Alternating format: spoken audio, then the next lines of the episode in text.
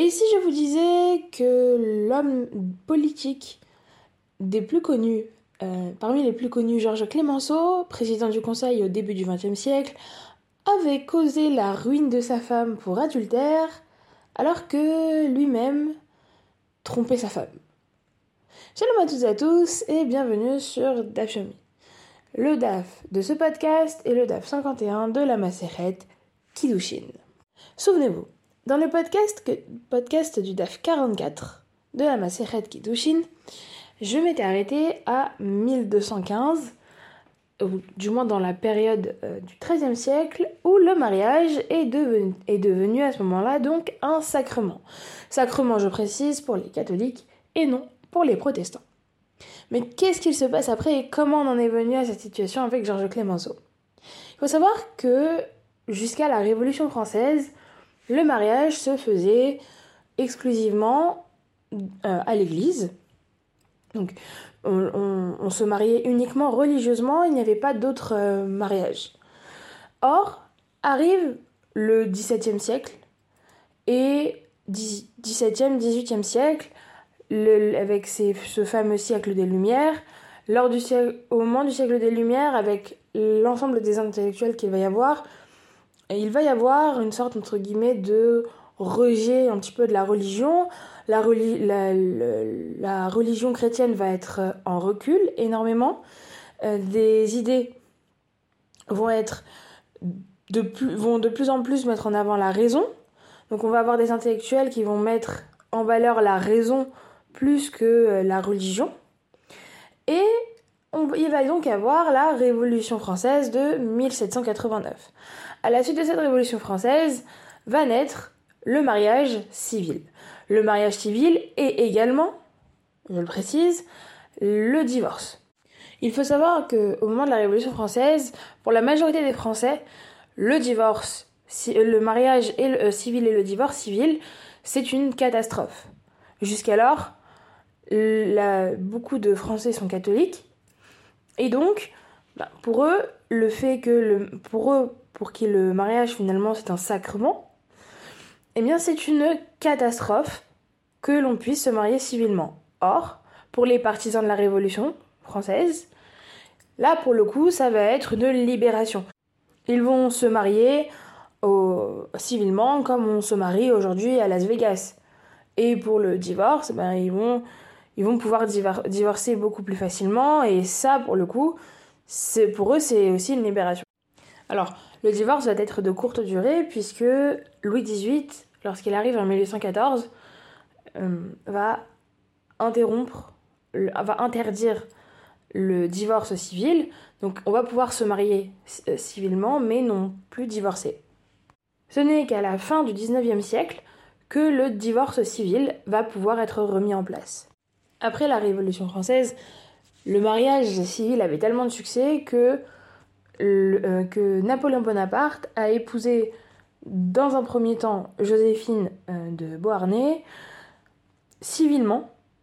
Et il y a une anecdote qui, est racontée par euh, Franck Ferrand qui, nous dit que lorsque le pape Pie VII est venu en France pour célébrer le sacre de Napoléon, il a appris donc que l'impératrice et euh, l'empereur n'était pas marié religieusement.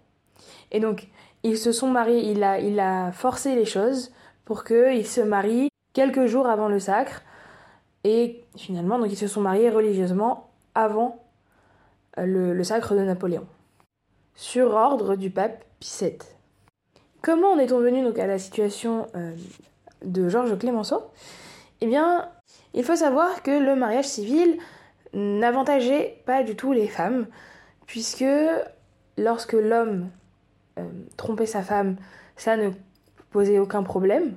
Mais si la femme est accusée d'adultère, et encore pire si elle était prise, euh, en train de tromper son mari, eh bien, c'était très très grave pour elle, elle pouvait être ruinée.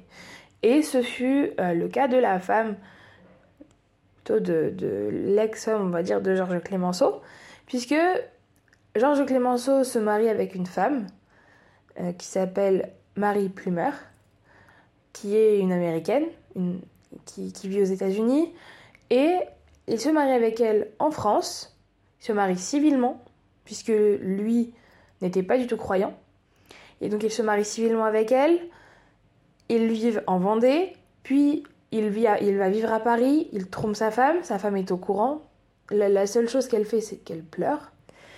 Elle est extrêmement triste de cette histoire. Et étant abandonnée de, son mari, son mari, alors que son mari la, trompe et que tout le monde le sait, mais personne ne dit rien, elle, au deuxième rendez-vous euh, avec euh, son amant, Georges Clémenceau, qui a eu vent de l'affaire, fait venir la police. Il envoie par la suite sa femme en prison, donc elle va rester en prison pour euh, avoir euh, trompé son mari. Et par la suite, elle va devoir retourner aux États-Unis, euh, travailler toute sa vie, et son mari va lui interdire tout le reste de sa vie de voir ses enfants, et va la laisser complètement ruinée. Cette situation avec entre le mari et sa femme va perdurer jusqu'à la Seconde Guerre mondiale, où les choses vont commencer petit à petit à bouger. Il y a eu par la suite l'ensemble des changements que nous, que nous euh, connaissons de la fin du XXe siècle euh, au sujet du, du mari et du rapport marital, avec la fin du devoir conjugal, la possibilité pour la femme d'ouvrir un compte en banque, euh, la possibilité pour la femme de travailler, etc., etc. Cela conclut la partie sur l'histoire du mariage, euh, qui part de la Révolution française jusqu'à aujourd'hui, tout en sachant que euh, de 1215 à peu près jusqu'à la Révolution française, le mariage était euh, uniquement religieux. C'est pour ça qu'il n'y a rien de, spécial comme changement. C'est pour ça que je n'ai pas évoqué cette partie. Et donc, cela conclut cette partie. Et puisque je parle de mariage, eh on va encore et toujours euh, dans ce DAF parler de fiançailles, de Kiddushin, puisqu'on nous, on nous dit dans la Gemara qu'on a appris dans la Mishnah que dans le cas de celui qui va fiancer une femme et sa fille, où il va se fiancer avec une femme et sa sœur dans un acte de fiançailles, il n'y a aucune d'entre elles qui va être fiancée. La Gemara va donc nous ana- analyser cela en, en disant que, mais comment fait-on dans le cas où il dit qu'il se fiance avec l'une d'entre elles?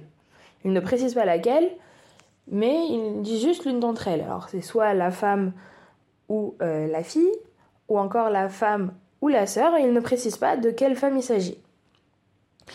Dans ce cas-là, elle est fiancée. Donc, euh, elle, elle- elle est fiancée. Cette seule, entre guillemets, est fiancée. Mais du point de vue de la pratique, il n'a pas le droit d'avoir ni de relation avec la femme ou la fille, ni avec la femme ou la sœur. Pourquoi? Parce que euh, on, ne peut pas déterminer avec quelle femme il s'est fiancé. On ne peut pas déterminer s'il s'est marié avec, s'il s'est fiancé avec la femme ou avec la fille, ou s'il s'est fiancé avec la femme ou avec la sœur. Mais la Gemara nous, nous pose une question, dans ce cas-là, pourquoi est-ce que les fiançailles doivent prendre effet? Puisque tu me dis que dans la pratique c'est interdit. Pourquoi, les fiançailles doivent, prendre effet Euh, Et la réponse ici de la Gemara, ça veut dire que ce sont chacun des fiançailles qui ne sont pas données euh, à, ne sont pas destinées à être consommées et ne devraient pas être euh, valables selon Rava. Est-ce que dans ce cas-là, on doit dire que c'est une, euh, une réfutation de l'opinion de Rava qui nous dit au sujet des fiançailles qui ne sont pas données à consommer que si ce, sont, ce sont des fiançailles qui ne sont pas destinées à être consommées, alors ce ne sont pas des réelles fiançailles.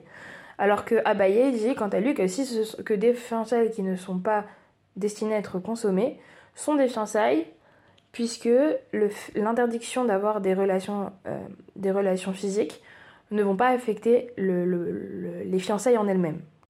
Donc l'Agmara nous pose la question, est-ce que dans ce cas-là, on peut considérer euh, que c'est une, euh, une réfutation de l'opinion de Rava?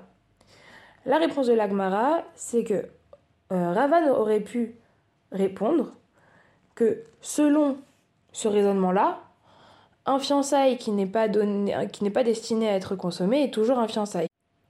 Et euh, si, si on, va à la fin de la Mishnah, la dernière clause de la Mishnah nous parle d'un incident qui s'est produit qui concernait cinq femmes. Et dans ces cinq femmes, il y avait donc deux sœurs. Un homme a ramassé ce panier qui est tombé et, euh, et, il a dit que il a dit cette phrase donc par euh, la présente vous êtes toutes fiancées à moi avec ce panier et l'un euh, l'une d'entre elles a accepté au nom de tous. Pour les rahamim la, la halakha était que les sœurs ne sont pas fiancées. Donc ce sont les sœurs qui ne sont pas fiancées mais les femmes qui n'avaient pas de lien parent entre, entre elles elles sont fiancées. Dans le, recto de le verso de la page, donc 51b, et on a également l'opinion d'Abaye qui nous explique euh, son raisonnement. Il nous explique que dans le cas de celui qui va fiancer une femme et sa fille, ou une femme et sa sœur dans un acte de fiançailles, il n'y a aucune des deux qui va être fiancée. En revanche, s'il a fiancé l'une des, deux femmes, euh, et n'a pas euh, précisé. Ah, en disant donc l'une d'entre vous est fiancée à moi, chacune d'elles va être considérée comme fiancée de manière incertaine et euh, pour pouvoir euh, se séparer, il va falloir un acte de divorce, bien que les fiançailles ne soient pas euh, destinées à être consommées, au cas où finalement il serait, en, il serait fiancé à l'autre. L'Agmara va nous expliquer un peu plus profondément l'explication d'Abaye qui nous dit que S'il a explicitement dit celui d'entre vous qui est apte à avoir des relations sera fiancé à moi, au, aucune d'entre elles ne va être fiancée, puisqu'il ne peut pas avoir de relation physique ni avec l'une ni avec l'autre. Et au sujet de ce fameux incident avec euh, ce panier de figues et euh, ses deux sœurs et ses trois autres les, autres femmes, euh, on a donc le panier de figues qui est tombé et quand l'homme le ramasse et qu'il dit celle d'entre vous apte à avoir des relations avec moi sera fiancé à moi, toujours dans la lecture d'Abaye. Les Rachamim m'ont dit les deux sœurs ne sont pas fiancées puisqu'elles ne sont pas aptes à avoir des relations physiques avec cet homme. Et lorsqu'on prend l'explication de Rava sur les mêmes, euh, les mêmes cas, Rava nous explique que dans le cas de celui qui euh, se fiance à l'un des, des, l'une des deux pères, l'une des deux pères, il va devenir comme celui qui, a, qui s'est fiancé simultanément avec une femme et sa fille ou une femme et sa sœur. Et dans ce cas-là, aucune d'entre elles n'est fiancée, puisque les, pour, Rava, euh, pour Rava, les fiançailles qui ne sont pas destinées à être consommées, finalement, ne sont pas considérées comme des fiançailles. Et si les deux sœurs ne sont pas fiancées, dans ce cas-là, elles ne sont pas fiancées parce que, selon la règle de Rabat, les, les, les fiançailles qui ne sont pas destinées à être consommées ne sont pas euh, des fiançailles. Je vous remercie de m'avoir écouté et Raksameach.